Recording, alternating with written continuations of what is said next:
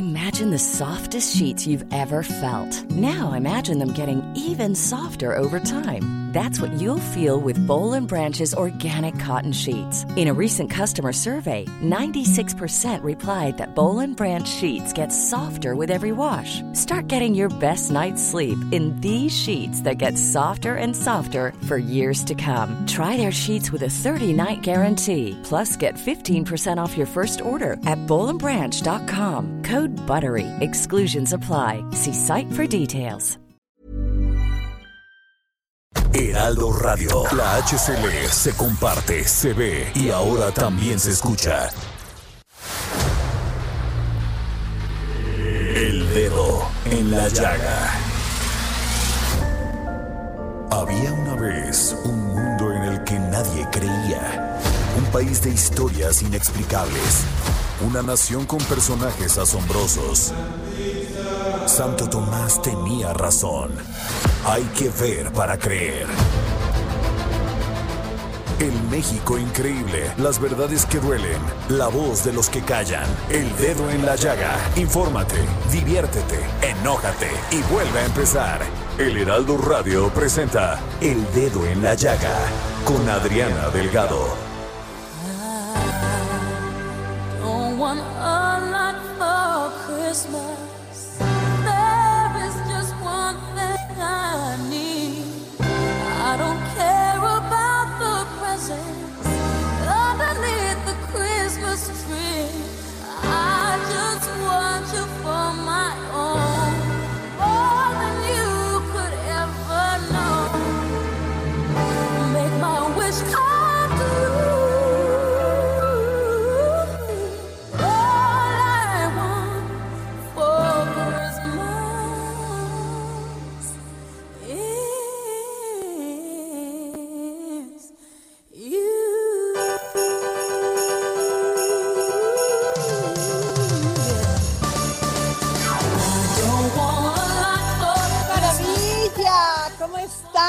Saludo con mucho gusto este martes 22 de diciembre del 2020. Soy su amiga Adriana Delgado y sí, están escuchando esta ma- maravillosa canción de Mariah Carey y que además es simbólica en estas fechas, porque estas fechas tenemos que tener muchísima ilusión, muchísima fe y mucha esperanza de que todo esto que estamos viviendo en estos momentos va a pasar y va a pasar pronto, que nos tenemos que cuidar, que tenemos que tener este espíritu navideño, porque este espíritu navideño es precisamente el que nos hace dar toda, nos da toda la fuerza para resistir todo lo que tenemos que enfrentar. Y pues nosotros, como siempre, poniendo el dedo en la llaga y nos vamos con Denise Cuadra para seguir poniendo el dedo en la llaga. Gracias Adri, vamos con la información. En la Ciudad de México, la Administración Capitalina anunció cuatro acciones para apoyar a la población que se verá afectada por la implementación del semáforo rojo. La primera de ellas está dirigida a las MIPIMES, en donde se otorgarán 50 mil créditos por 10 mil pesos cada uno. La segunda busca apoyar a los trabajadores de restaurantes formales e informales como cafeterías y fondas, a los que se les dará por única ocasión 2.200 pesos. El tercero se enfoca a las familias con estudiantes en educación inicial y básica, las cuales en enero recibirán un adelanto del programa de útiles y uniformes escolares. Además, también desde este mes comenzarán a recibir 50 pesos extra en mi beca para empezar. Y el cuarto apoyo está destinado a los empresarios del centro histórico de los polígonos A y B, a los cuales se les condonará el impuesto sobre nómina del mes corriente. El pasado sábado, el presidente de México, Andrés Manuel López Obrador, obtuvo una conversación amistosa vía telefónica con el presidente electo de Estados Unidos, Joe Biden. Durante la conversación, ambos mandatarios reafirmaron el compromiso de trabajar juntos por el bienestar de nuestros pueblos y naciones. A través de un comunicado del equipo de Joe Biden, se informó que los dos líderes destacaron su deseo compartido de lidiar con las causas fundamentales de la migración en El Salvador, Guatemala, Honduras y el sur de México para construir un futuro de mayor oportunidad y seguridad en la región. Por su parte, el presidente de México señaló que Biden apoyará su proyecto de desarrollo para invertir en el sureste del territorio nacional y en los países de Centroamérica a fin de que regule la migración hacia el país del norte. A su vez, el presidente electo de Estados Unidos se comprometió a trabajar en estrecha colaboración con México y otros socios regionales durante los primeros meses de su administración para construir la infraestructura y capacidades regionales y fronterizas necesarias a fin de facilitar un nuevo enfoque ordenado y humano de la migración que respete las normas internacionales sobre el trato de las solicitudes de asilo. Y hasta aquí esta información. Y ahora los invito a que vayamos a escuchar esta interesante entrevista que Adriana Delgado le hizo a la secretaria de Turismo de Puebla, Vanessa Barahona.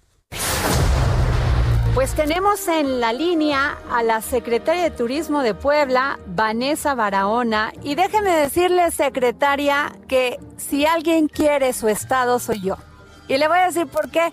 Porque cada vez que voy a Veracruz, de donde yo soy, tengo que pasar por Puebla y la verdad siempre me quedo a disfrutar no solamente la riqueza cultural, sino su gastronomía. La verdad tienen un estado privilegiado.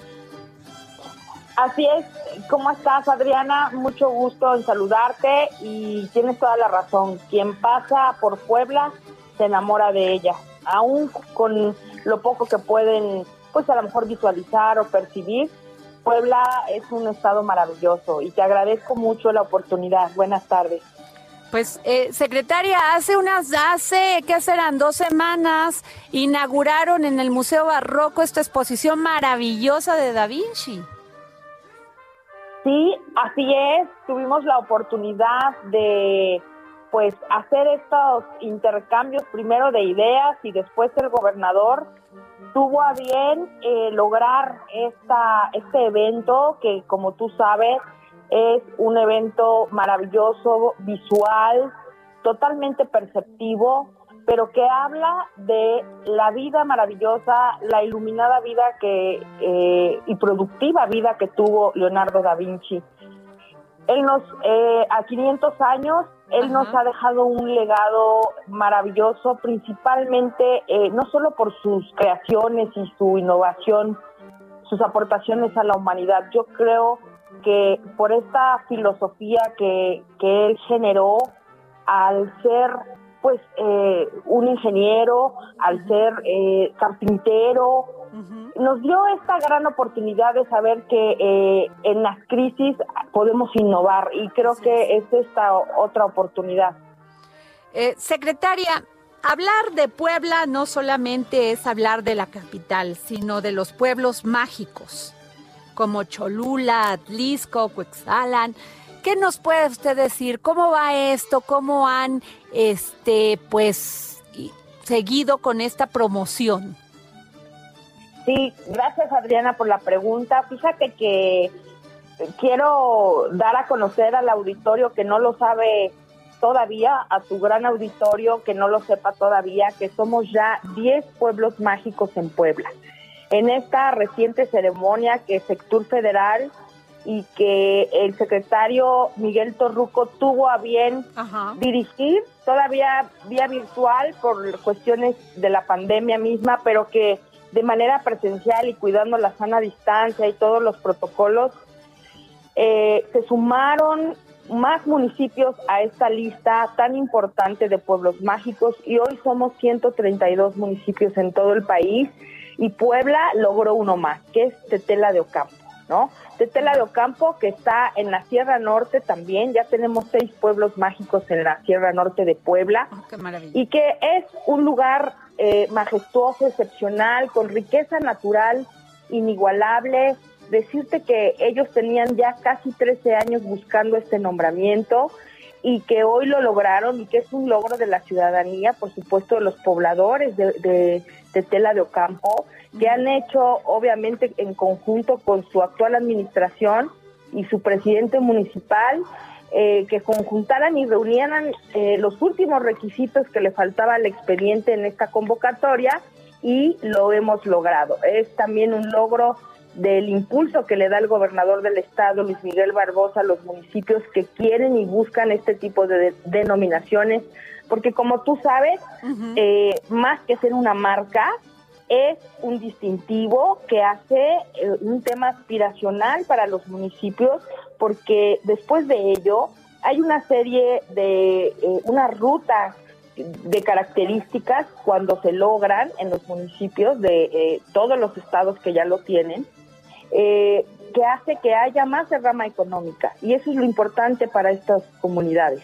Sin duda alguna ha sido pues uno de los de los planteamientos más importantes en materia de turismo. Ayer ayer entrevistamos aquí en El Dedo en la Llaga a Miguel Torruco, el secretario de Turismo, y eso nos decía que este que gran es una gran prioridad darle este apoyo a, a los pueblos mágicos, pero también el gobernador de Puebla ha hecho un gran trabajo. Así es, Adriana, y qué bueno que lo mencionas porque precisamente nuestro gobernador hace, te comento y le, le contamos a nuestro auditorio, diario una entre, unas entrevistas, es, es como una rueda de prensa que da todos los días y que fue provocada por el tema COVID, pero que ahora ya él informa de las actividades y de las acciones gubernamentales y en muchos días él habla del tema turístico y cultural, porque Puebla está plagada en cada rincón de aspectos y riquezas culturales que tenemos que eh, dar a conocer al mundo. Tenemos 217 municipios y nos atrevemos a decir que casi 200 tienen una vocación turística Claro. rural, por ejemplo, ¿no? Ajá. Y ese es un tema también que hay que explorar. Y entonces, como tú lo dices, este impulso y el apoyo que le da el gobernador del estado es muy importante para poder desarrollar de ahí muchos proyectos y el año que entra esperamos aterrizar muchos de ellos, Adriana. Y este, secretaria, te- te- ¿por dónde nos podemos ir a Tetela de, Cam- de Ocampo? ¿Cómo, ¿Cómo, saliendo de la Ciudad de México, cuál es la vía para irse? Bueno, mira, primero, obviamente saliendo de la Ciudad de México por la tradicional calzada Zaragoza, Ajá. eh, tomas la autopista México-Puebla, por supuesto, y entonces eh, tomas rumbo a Perote. Ajá. Eh, ah, ok. Yendo rumbo a Veracruz, a Jalapa. del estado, ¿vale? Rumbo a Jalapa, Veracruz. Sí, pero eh, en- no te vas para Jalapa, sino Eh, sí, tomas claro. rumbo a. Sí, o sea, lo que lo que quiero decirle a nuestra audiencia es que tienen Sí, a la mano, o sea, a menos de dos horas o dos horas pueden visitar un pueblo mágico en Puebla. Sí, porque está Cholula muy cerca, pero que está a tres horas, tres horas y media de la Ciudad de México. Y hay varias maneras de llegar. Eh, Aquí nos, obviamente nos plasman tres maneras de llegar a Tetela, pero la más segura y la más rápida es la autopista México-Puebla. Secretaria, usted tiene una gran trayectoria en temas de cultura.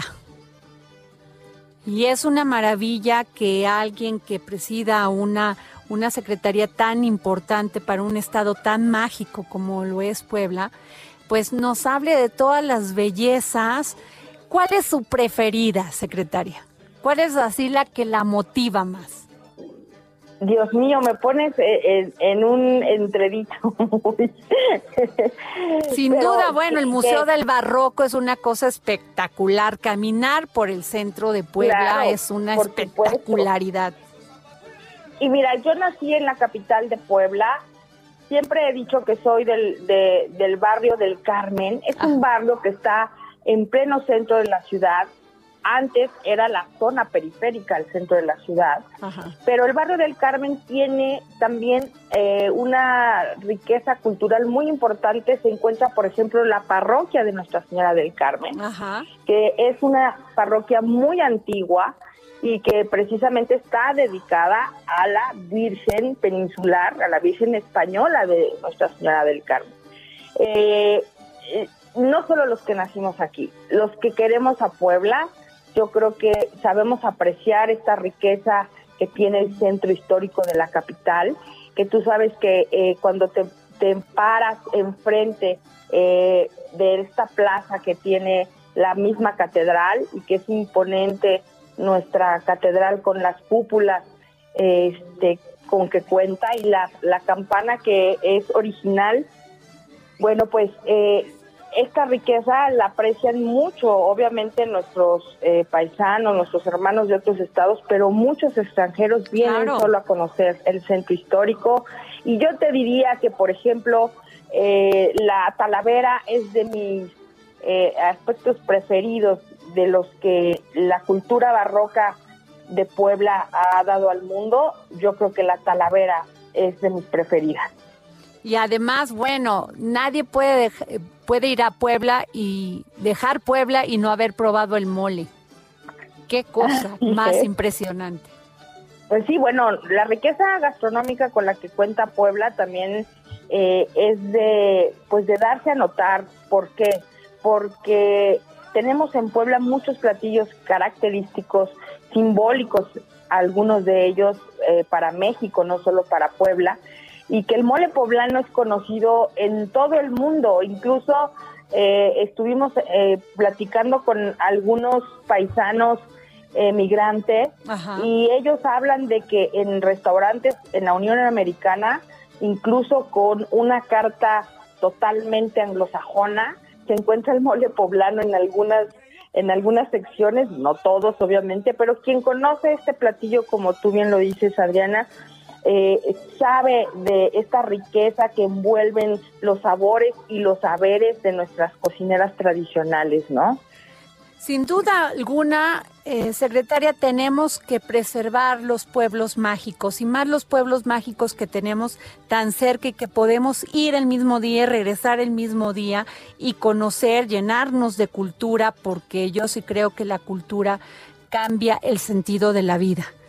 Y, eh, pero ¿qué, po- ¿qué podemos hacer? Porque mucha gente en estos momentos, secretaria, dice, híjole, no quiero salir por, el, por todo este tema de la pandemia, pero eh, me queda claro que ustedes están haciendo todo las medidas de sanidad para que uno pueda visitarlos en estos tiempos, ¿no?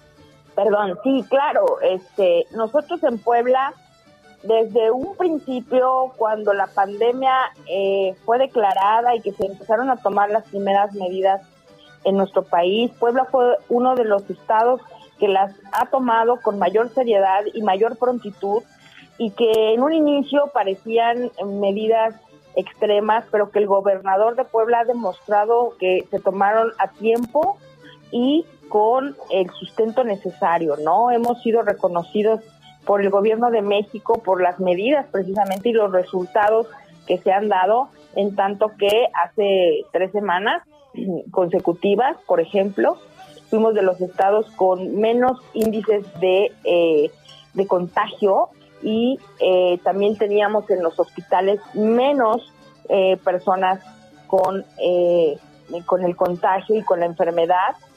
Y eso no es lo importante en tanto que obviamente hay menos personas contagiadas y menos fallecidos. Lo importante es que la gente sepa, en el caso del tema turístico, que cuando se dé una escapada de fin de semana, sepan que van a llegar a un destino seguro, que en Puebla las cámaras restauranteras, hoteleras y todo el sector turístico, porque turoperadores están participando y todos los prestadores de servicios están al tanto de los protocolos que a nivel nacional y también en el estado Qué se han importante. implementado y que el decreto del gobernador ha implicado que se tomen medidas, sí, repito, algunas eh, son medidas que, que pues restringen las actividades que todos los seres humanos llevamos a cabo en estas épocas, incluso navideñas, normales, pues hoy por hoy estamos restringidos. Eso, eso también nos quitó la pandemia, pero nos dio la oportunidad también de eh, poder darnos cuenta como sector turístico cómo poder renacer, ¿no? Y Claro. estamos proyectando para el año que entra, en el primer trimestre, digámoslo así, en enero, ya presentar el, eh, el protocolo específico para turismo que se llama Sana Estancia. Ah, mire, qué interesante, secretaria. Estamos hablando con Vanessa Barahona, secretaria de Turismo de Puebla. Y secretaria, eh, de- eh, se me pasó a hacerle esta pregunta. ¿Cómo se denomina un pueblo mágico? ¿Qué tiene que hacer la comunidad o el municipio? Bueno, primero es una convocatoria que el gobierno de México, en este caso la Secretaría de Turismo del gobierno de México, emite y obviamente la, eh, la sube ahora en, en, las redes y en todos los medios de comunicación de la propia Secretaría porque es abierta Ajá. para obviamente quienes los municipios que se consideren con las características que la propia convocatoria presenta y que tiene que contener, o obviamente los municipios deben saber que tienen características de cuidado ambiental, De cuidado de imagen urbana, urbanística, de respeto a los derechos humanos de sus propios pobladores, de cuidado también eh, del tema ambiental, ya te mencioné, y obviamente también que tenga una riqueza específica, especial, única que pueda ofrecer no solo al tema turístico, sino que esté también plagado de los aspectos culturales de cada comunidad. Y esto, esto también obviamente eh, incluye eh, inmuebles, es decir, infraestructura arquitectónica, obviamente cultural, eh, oferta gastronómica. ¿sí? y sitios de atractivo turístico.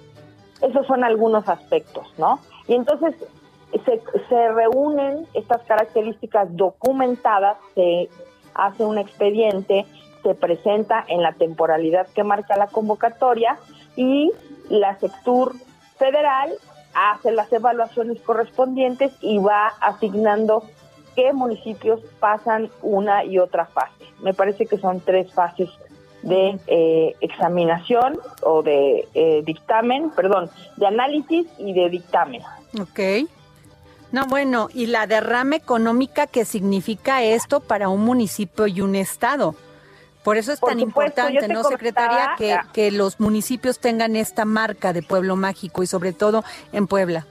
Por supuesto, eh, comentábamos hace un momento, Adriana, que llega a ser un tema aspiracional, no solo para eh, las autoridades de los municipios que están buscando un, un tema así, porque obviamente la derrama, la derrama económica se convierte en una parte sustancial de sus ingresos, de los ingresos municipales, Ajá. y vas involucrando a la comunidad a entonces eh, que, por ejemplo, el comercio en el primer cuadro de estos municipios sea ordenado, sea capaz, porque también hay que ofrecer al turista y a los visitantes eh, servicios públicos y también servicios eh, turísticos adecuados.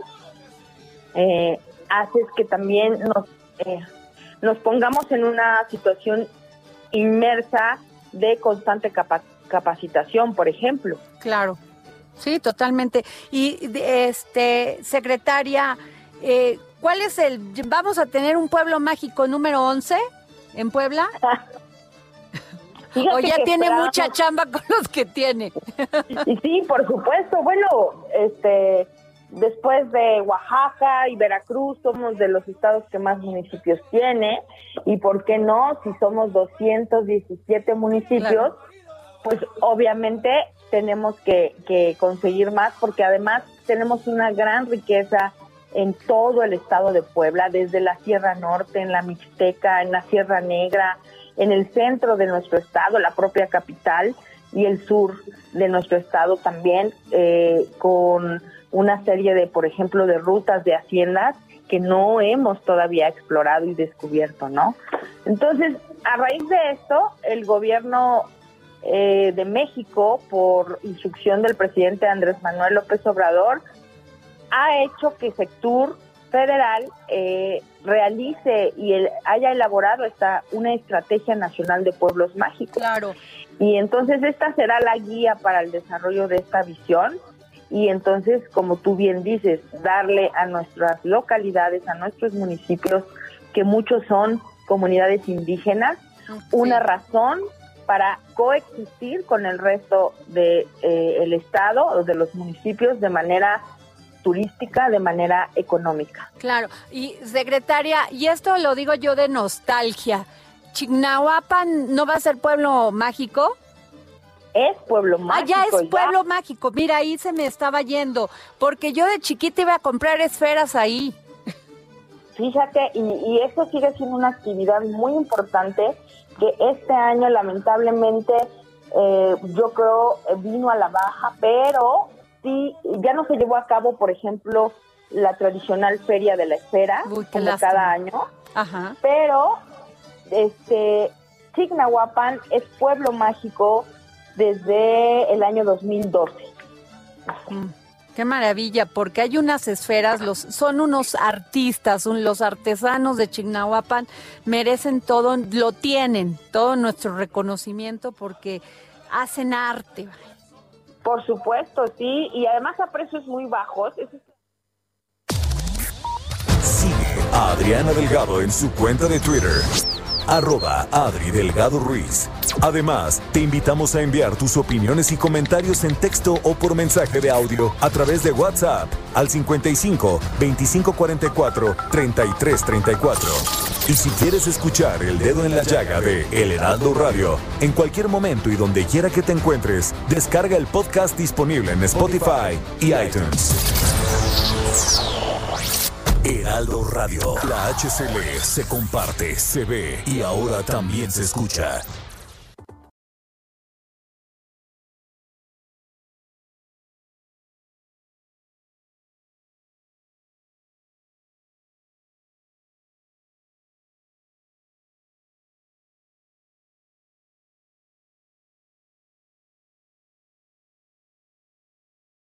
Heraldo Radio. La HCL se comparte, se ve y ahora también se escucha.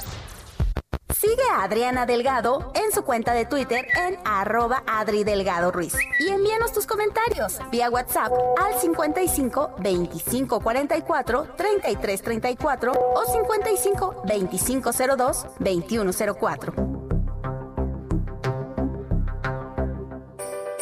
Queridos amigos, soy su amiga Adriana Delgado y solo les quiero decir desde el fondo de mi corazón, fe, esperanza, emoción y pasión, que tenga usted una feliz Navidad.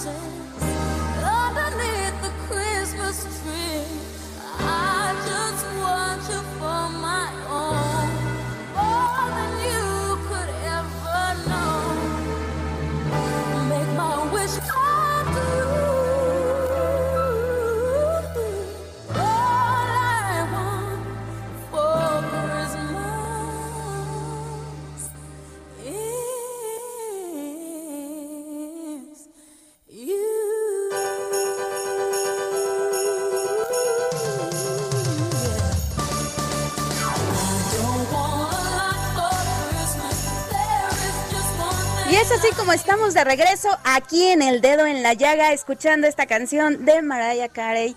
Y bueno, pues ahora damos paso para escuchar las mejores entrevistas que surgieron a lo largo de este año. Y a continuación vamos a presentarles esta conversación que tuvo Adriana Delgado con Alexander Hacha. Vamos a escucharla.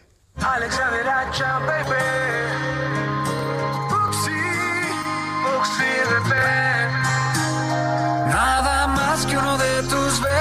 Necesito yo. Nadie más que tú me hace tan feliz. Desde que Nos estamos escuchando la voz de sí y de Alexander Hacha. Y bueno, ¿qué les puedo contar? Alexander nació un 25 de enero de 1985 en la Ciudad de México. Sí, es un integrante de la generación millennial. Su primer interés en la música fueron las percusiones y desde muy pequeño pidió su propia batería. Yo imagino que Emanuel, quien es su papá, y Mercedes Alemán han de haber dicho, pero qué cosa, va que vuela para ser cantante. Y mira qué cantante. Cuenta con una extensa formación profesional en música, pues inició sus estudios desde los cinco años. A los 12 años compuso su primera canción, Lágrimas de Cera, y ensambló una banda de rock con sus amigos.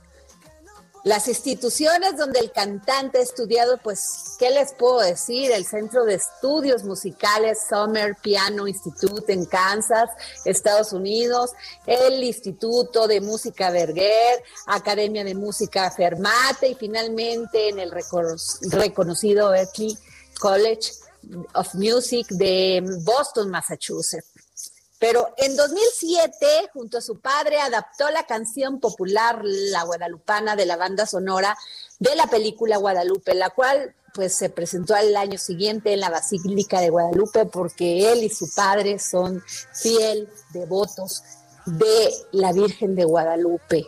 Pero además, ¿qué les puedo decir? De ahí en adelante, él ha triunfado con canciones como Te Amo, donde logró posicionarse en México y el tema estuvo nominado a los premios hoy en 2009 en las categorías de Mejor Video en Español y Canción del Año. Y pues también fue ganador del Grammy Latino en 2009 al mejor, pues al, al mejor artista nuevo. ¿Qué les puedo decir? Porque me llevaría aquí, bueno, tienen nada más, les puedo decir, 800 mil personas que lo siguen tanto en Facebook como en Twitter. Y lo que estamos escuchando, pues es este, su nuevo sencillo es Cierra tus ojos, que fue lanzado el 6 de noviembre y disponible ya en todas las plataformas. Así que ahorita mismo métanse a Spotify o a la que ustedes quieran para escuchar este sencillo de Alexander Hacha. Y bueno, lo tengo en la línea, aquí en el dedo, en la llaga, y le doy un calur, una calurosa bienvenida. Gracias, Alexander, por estar aquí con nosotros. Hola, muchísimas gracias. Qué, qué bonitas palabras. Te agradezco muchísimo. Un gusto saludar a todo el público, a toda la gente del Heraldo.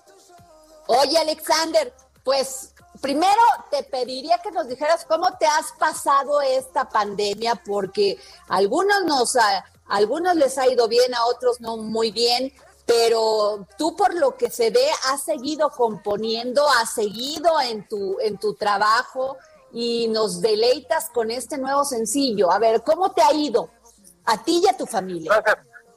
Gracias. Mira, eh, hemos este, estado, pues, yo creo que igual que todos, encerrados lo más que podemos.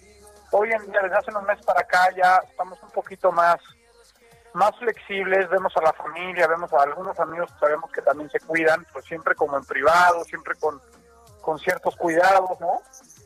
Este, mis hijos, pues que empezaron con el tema este de las escuelas por, son chiquitos, ¿no? Ellos van en kinder y empezaron con lo del Zoom al principio y yo me di cuenta que eso no funcionaba en niños tan chiquitos, entonces los, los saqué de la escuela del Zoom, ¿no? Los saqué de la escuela porque no, no, o sea, era una tortura para ellos y para nosotros y no, no funciona, yo creo que eso no funciona. A lo mejor en otras edades sí, en primaria, en secundaria, en universidad, pero en, en unos de kinder se me hace algo ridículo, ¿no? Este, entonces Ajá. nos metimos a otra, a otra, a otra, a una casa con una miss, con una institutriz y van un ratito ahí, este, estudian ahí un rato con otros cuatro niños súper chiquitos, ¿no? Todo, todo con, con sus tapabocas y todo esto. Y bueno, eso es como la vida familiar, ¿no? Mi vida profesional, pues es haciendo música, componiendo muchas canciones para mí, para otros artistas, produciendo proyectos, produciendo una película, o sea, la música, pues de, dos películas, de una es todos los Ah, soundtracks de la película, las canciones de la película, de otra es el score, no toda la música y más unas canciones que me acaban de pedir ahora para otra película. Y lanzando mis sencillos, la verdad, mis canciones, este, de las cuales el último sencillo que saqué es una que se llama Un poco más. Y al mismo tiempo Ajá. lanzando ciertas colaboraciones que estoy sacando, como esta con Buxi que es la de Cierra tus ojos, ¿no? Ajá. Oye, Alexander, empezaste los cinco años. ¿Cuál fue la sorpresa de tu papá? Bueno, no creo que haya sido sorpresa, porque haber dicho, bueno, tiene de dónde.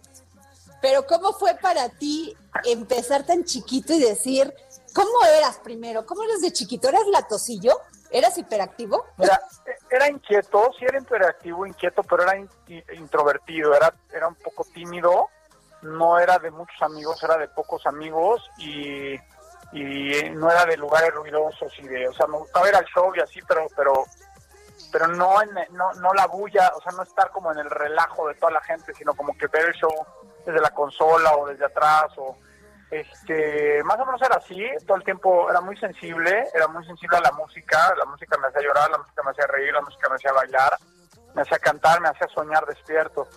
Y, y era, era tierno, ¿no? Creo que era un niño, creo que era un niño bueno, la verdad, obviamente hacía mis travesuras, esto porque era muy inquieto y vivíamos en un, en un departamento, obviamente pues eso para un niño inquieto es muy difícil en un penthouse, entonces pues quién sabe cuántas cosas llegué a aventar ahí desde el balcón. Híjole, ya me imagino. Oye, Alexander, pero, pero, por ejemplo, tú que tienes dos hijos, ¿alguno de ellos ha querido seguir tus pasos? Como tú seguiste los de tu papá. Pues los dos están, este, les gusta mucho la música, toman sus clases de batería, de solfeo, porque les gusta mucho. Están, están aprendiendo apenas y, este, pues, digo, están muy chiquitos, ¿no? Ahorita simplemente seguirles, este, eh, fomentando, pues simplemente el amor a lo que hago, el amor a la música, el gusto por la buena música, que ellos hagan lo que más les haga felices, ¿no? Yo los apoyaré en lo que quieran. Por el momento, pues, han mostrado un interés genuino en la música y por eso se los hemos, este, facilitado, pero pero no es de ninguna manera y en ningún momento va a ser una imposición. Claro, tampoco fue la tuya, o sea, tú quisiste y así se dio, ¿no? No, yo quise muy cañón, o sea, yo sí fui una cuestión de, de- de convicción personal, de devoción, de vocación, de, de un amor muy fuerte y una, y una atracción, una inclinación muy fuerte a la música, a los escenarios, a los estudios, a componer, a tocar el piano, a cantar, a escribir. Oye, Alexander, amiga, ¿cómo es que no te das cuenta que ya nada puedo hacer? Me enamoré. ¿Eso te pasó en alguna etapa de tu vida hasta el momento? Sí, me pasó y me pasó con mi esposa.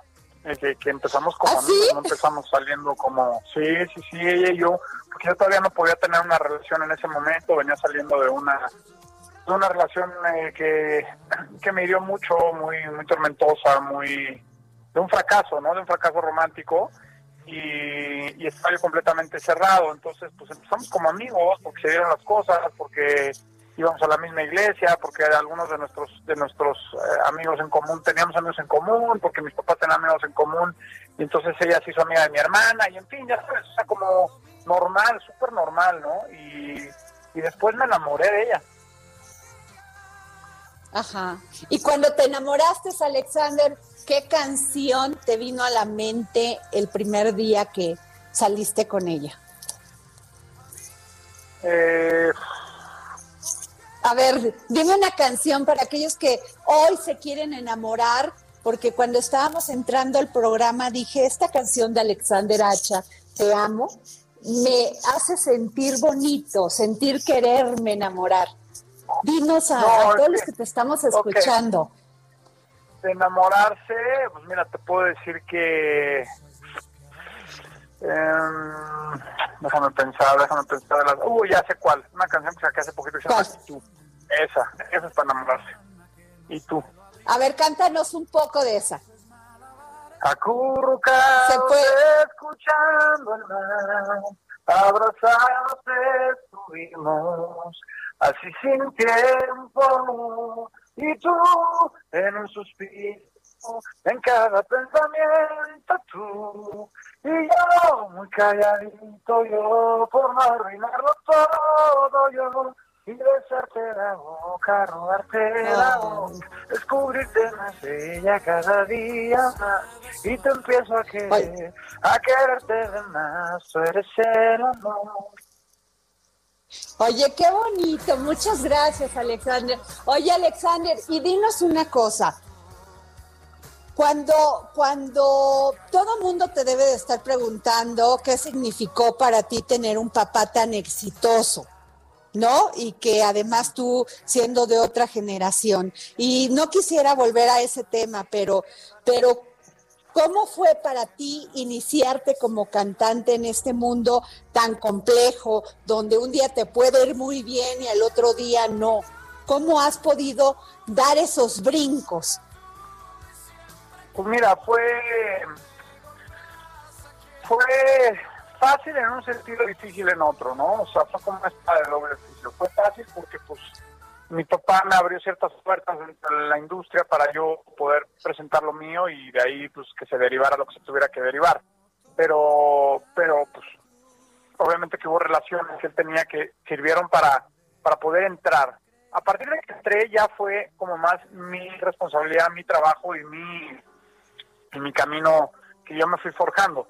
Es la parte fácil, la parte difícil pues evidentemente pues ya la sabes, ¿no? Desde el inicio todo el mundo, mi papá es un artista vigente, es un artista que, que, que tiene una super calidad, que es un ídolo, que es un ícono del pop hispanoamericano y este y la gente al principio pues tiene la te pone la vara muy alta no te pone la vara muy alta porque pues, eso esperan no o sea están acostumbrados a lo que a lo que da Emanuel pero gracias a Dios pues tuve la bendición de tener Te amo cuando salí que fue una canción que a mucha gente que que, que pensaba que yo estaba ahí nada más de, de, de junior de hijo de papá artista pues les cayó la boca no de decir a ver esta canción la compuso él este la canta él y me dan un Grammy, ¿no? Entonces como que eso eso me, me dio mucha credibilidad en mucho porcentaje del público, decir, ah, no, mira, este cuate es músico, es, es de, de veras, él compone, él escribe, él estudió música toda su vida, este y, su disco está padrísimo, y fue primer lugar el disco, y fue primer lugar la canción, y no se gané otros premios, y me dieron un premio ASCA para la, una de las canciones más tocadas ese año en el mundo, o sea, o no en el mundo, ¿no? O sea, en el, en el pop, en el, mundo de la música en español, ¿no? Ajá. y este y eso como que me, me dio una base sólida para empezar a construir mi carrera gracias a Dios gracias a te amo Oye, Alexander, pero al ini- también en tus inicios te encantaba el rock. Incluso hiciste la banda, esta banda de rock. ¿Con quién le hiciste? ¿Cómo se juntaron? eran amigos míos de la primaria así como ¿Ya no los ves? ahí. ¿Ya no tocas con ellos? no ya no los veo ya no los veo fíjate ya no los veo Pues este sería un buen momento, ¿no? Esto, ¿qué te ha dicho la pandemia, el confinamiento, de esto de alejarte de las personas, de no ver a las muchas veces a las personas queridas? ¿Qué te ha dicho? ¿Qué te ha tocado? ¿Qué fibras para poder componer canciones? pues me ha sensibilizado mucho y me ha, me ha hecho me ha hecho tomar mucha conciencia pero sobre todo sensibilizado mucho a todo no al amor de mis hijos al amor de mi esposa a la vida a la muerte a al dolor ajeno a la a la a la a la a, la- a los tantos rompimientos y separaciones y divisiones familiares que ha habido en estos en estos meses. Muchos de mis amigos pues que sus matrimonios han se han este se han, se han desbaratado no con esta pandemia. Este la soledad el valor de la familia el valor de la amistad eh, el, el valor de, de- de- de los ancianos no la, la sabiduría y la lo necesarios que son los ancianos en el mundo aunque a lo mejor para el gobierno y para ciertas empresas representen costos de operación. Sin embargo pues los ancianos son la sabiduría del mundo no entonces este eh, muchas cosas que me he sensibilizado, me, me, me- mi carrera, la, la crisis de la, del mundo del entretenimiento, pues, que nos ha hecho a todos los artistas vivir sin ingresos estos meses, ¿no? O con prácticamente casi nada de ingresos, ¿no? Porque no tenemos shows o que no tenemos presentaciones en vivo y entonces pues te, te, te, te, quita tus seguridades, este, tus, tus espejismos de seguridad que te forjas, que te, que te construyes tú mismo y todos esos este, estereotipos que tú solito te construyes te los deshace, te los desbarata y te das cuenta que eres frágil, que la vida, este, pues no nada más todo depende de ti, hay cosas que dependen de los demás y hay cosas que dependen de Dios, ¿no? Y que si no vivimos con fe, también en, en, que, bueno, por lo menos yo, ¿no? Eso es lo que yo, es lo que a mí me, me preguntaste a mí que me ha dicho la pandemia, pues a mí que me ha dicho que, que si no tienes fe en Dios y confianza en Dios, de que Dios está contigo, de que Dios va contigo, de que puede permitir que vengan pruebas y que vengan momentos difíciles y adversidades, pero, pero que Él te va, te va a ayudar a salir adelante, va a caminar contigo y te va a dar fuerzas cuando las necesites y te, y te va a abrir las puertas que, necesites y te va a cerrar las que no son para ti. Yo creo que si no tienes esa fe y esa convicción, eh, puede haber un maremoto en el interior, ¿no? En el corazón. El corazón vive en ansiedad, vive en angustia, vive sin paz, vive preocupado. Y bueno, eso es, eso es lo que yo más o menos he sentido de la, de la pandemia. Eh, he soñado mucho despierto, he soñado mucho, me he imaginado muchas cosas, he planeado muchas cosas que quiero hacer pasando esto. Eh, he acumulado muchas ganas, mucha energía para después salir y, y, mucho amor, ¿no? Muchos abrazos que tengo aquí guardados para luego repartir. Oye, Alexander, y el amor, el amor, ahorita que comentabas lo difícil que ha sido para unas personas, y más cuando han estado en pareja y que el amor existía ahí, que después de esto, pues a veces ya no, ya no se reconocen, ya no reconocen ese amor que las unió. ¿El amor es más difícil ahora, Alexander? Pues yo creo que sí es más exigente, sí es más exigente porque el tema de las divisiones de los roles en la casa, ahora como todos los dos están en casa, pues los dos tienen que, que poner un poco más de su parte porque ya son más horas en casa y los niños y todo esto exige mucho, exige paciencia, exige tolerancia, mucha comprensión, mucha mucha inteligencia y discreción, no, no puedes pelear todas las batallas, no puedes discutir de todo, de todo, no puedes quejarte de todo lo que no te gusta, hay unas que te las tienes que tragar, este, porque pues, somos seres imperfectos, somos porcoespines llenos de espinas y, y, pues tendrás que aguantar algunos piquetes sin, sin, sin ladrar. Claro. Este, eh, sí es más exigente, sí creo que ahorita el amor y las relaciones de pareja se han, se han puesto en, en un- a prueba, se han puesto a prueba en esta Ajá. pandemia. A lo mejor a lo mejor los que no tienen hijos no tanto, ¿no? Porque yo siempre lo he comentado con mi esposa que si nos hubiera llegado esta pandemia casados y sin hijos hubiera sido lo mejor del mundo, ¿no? Ajá. Este, pues, cada quien trabajando en su rollo, qué onda, nos vamos al ratito para comer, mientras, mientras a tu estudio, yo a casa, como que qué tranquilidad, ¿no? Con niños, Ajá. pues ya está muy cañón. Con niños sí está muy cañón, porque es donde ya los dos tienen que sacrificar, ¿no? Este, o, o administrar, sí, sacrificar, ¿no? Hacer ciertas renuncias y ciertos sacrificios de tu tiempo, de tu energía, de lo que tú quieras, con tal de atender y cuidar eh, a los niños y de limpiar la casa y de hacer el súper y de pagar los recibos y en fin, o sea, lo que es la vida, ¿no? Pero que a Así lo es. mejor en la estructura social que teníamos antes, que, que, que traíamos a lo mejor ciertos matrimonios donde, bueno, yo soy, yo traigo a lo mejor el 80% o el, o el 70% a la casa y, y- y- y mamá tiene otros roles, o sea, en muchos matrimonios, no estoy diciendo que en todos, había algunos matrimonios donde a lo mejor era al revés, ¿no? Y el papá era el que estaba en Claro. casa, pero en muchos matrimonios pusieran como yo, yo en mi casa, por lo menos en mi caso, soy el, el- el proveedor principal, digamos, ¿no? Entonces, para nosotros ha sido muy fuerte, porque pues ahora que yo no tengo, pues, no tengo shows, no tenemos lo que te platiqué de, Sí, de la situación sí. económica de los artistas, pues exige que a veces algunas mujeres te hayan dicho, híjole, pues ni modo, bro, voy a tener que chambear yo también, si no vamos a estar súper Claro. ¿no? Entonces, Así es. está difícil. Ajá. Oye, Alexander, eh, ¿qué, no- qué esperamos nuevo tuyo? Eh, ya pusiste el, el- este sencillo que lanzaste el 6 de noviembre, Cierra tus ojos, que es este, que además lo produciste con, con Busi. Buxi lo produjo, él compuso la canción y él fue el que me invitó a hacer esta colaboración. Por eso es una canción de pop urbano, ¿no? No es Ajá. no es ni puro urbano ni puro pop, no la hice yo. Él me presentó Ah. esta canción que venía, este, ya traía esta, esta melodía muy popera, que él me, que él construyó, que él, que él, que él compuso para, para este tema, pensando pues en que lo quería hacer conmigo y en cómo canto yo y cuáles son mis tonos y cuál es mi, mi estilo, ¿no?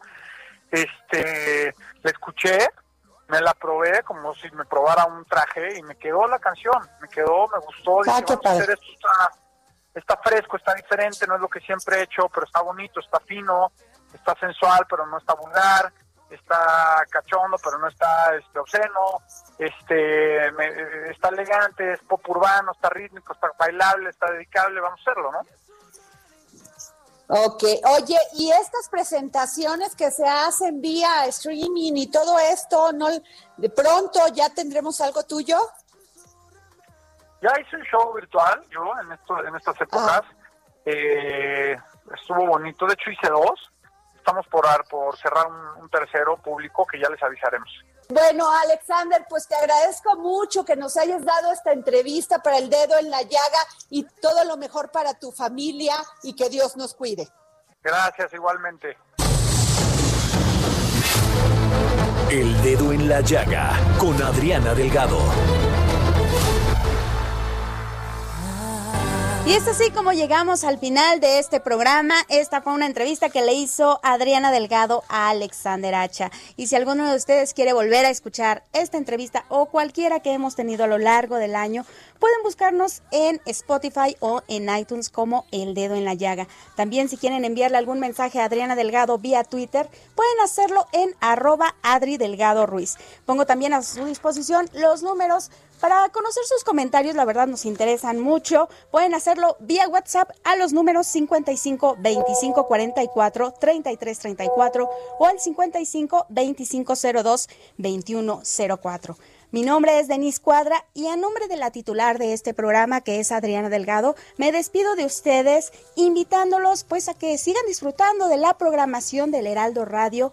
Quédese en compañía del señor Javier Solórzano en el referente informativo en el referente informativo y bueno, pues siga disfrutando de una excelente tarde.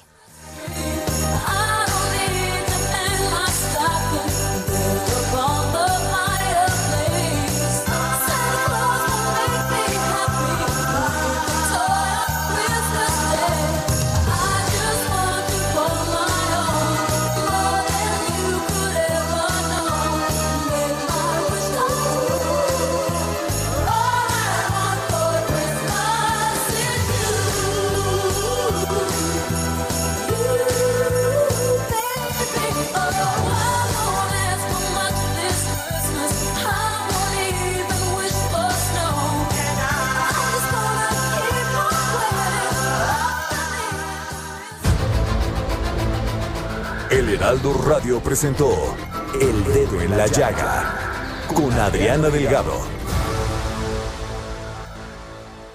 Heraldo Radio.